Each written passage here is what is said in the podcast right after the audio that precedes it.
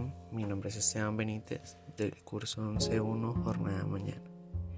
El tema central de mi podcast es qué aprendí o descubrí en esta cuarentena.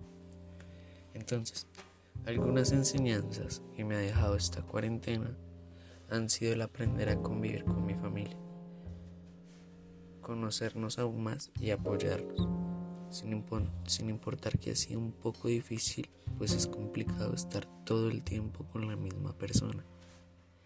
Algo más es valorar el estudio, el poder pasar momentos únicos y bonitos junto a otra persona o varias personas, como lo son mis amigos o parte de mi familia con la cual no vivo.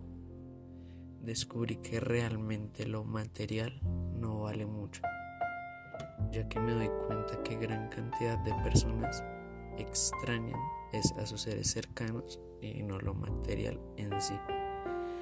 También el amar mucho y valorar a los demás.